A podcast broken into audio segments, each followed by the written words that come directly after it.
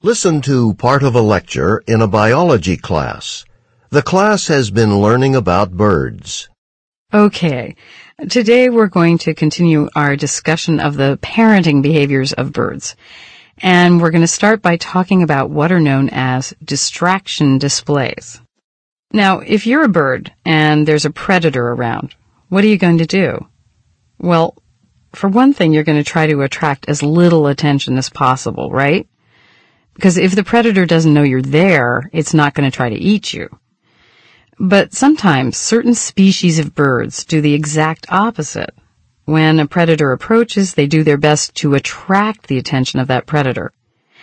Now, why would they do that? Well, they do that to draw the predator away from their nest, away from their eggs or their young birds.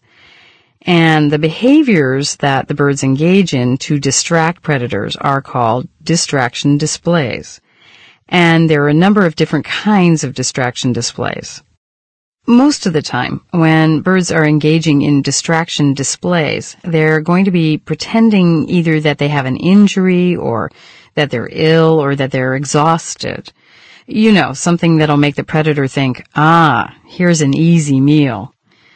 One pretty common distraction display is what's called the broken wing display. And um, in, in a broken wing display, the bird spreads and drags a wing or its tail. And while it does that, it slowly moves away from the nest. So it, it really looks like a bird with a broken wing.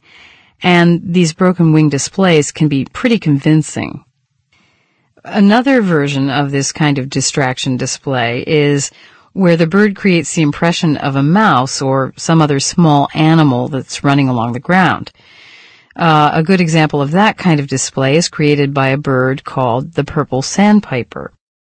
Now, what the purple sandpiper does is, when a predator approaches, it drags its wings, uh, but not to give the impression that its wings broken, but to create the illusion that it has a second pair of legs. And then it raises its feathers, so it looks like it's got a coat of fur. And then it runs along the ground, swerving left and right, you know, like it's running around little rocks and sticks. And as it, as it goes along, it makes this little squealing noise. So from a distance, it really looks and sounds like a little animal running along the ground trying to get away. Again, to the predator, it looks like an easy meal. Now, what's interesting is that birds have different levels of performance of these distraction displays. They don't give their top performance, their prime time performance every time. What they do is they save their best performances, their most conspicuous and most risky displays for the time just before the baby birds become able to take care of themselves. And they time it that way because that's when they'll have made the greatest investment in parenting their young. So they're not going to put on their best performance just after they've laid their eggs because they haven't invested that much time or energy in parenting yet. The top performances are going to come later. Now you have some birds that are quite mature, are quite capable almost as soon as they hatch. And in that case, the parent will put on the most conspicuous distraction displays just before the babies hatch.